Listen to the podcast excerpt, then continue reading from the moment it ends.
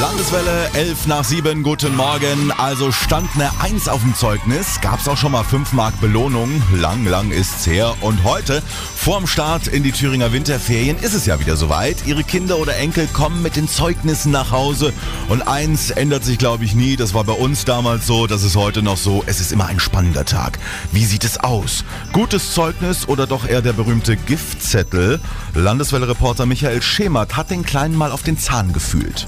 Also, mein Zeugnis sieht auch nicht so gut aus. Ich habe eine 4 in Mathe und ansonsten habe ich eine 3, eine 1 und eine 2.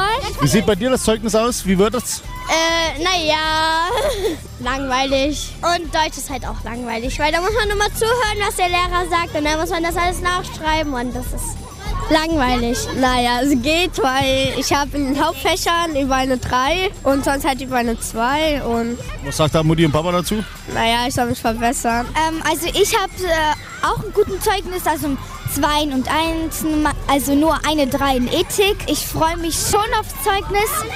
Ähm, ich glaube, meine Mutter wird froh sein, dass ich gute Noten habe. Auf jeden Fall viel Diskussionsstoff heute in den Thüringer Familien und denken Sie dran, schlimm ist es erst, wenn Sie fragen, wie ist dein Zeugnis? Und das Kind antwortet, ach Papa, das Wichtigste ist doch, dass wir alle gesund sind.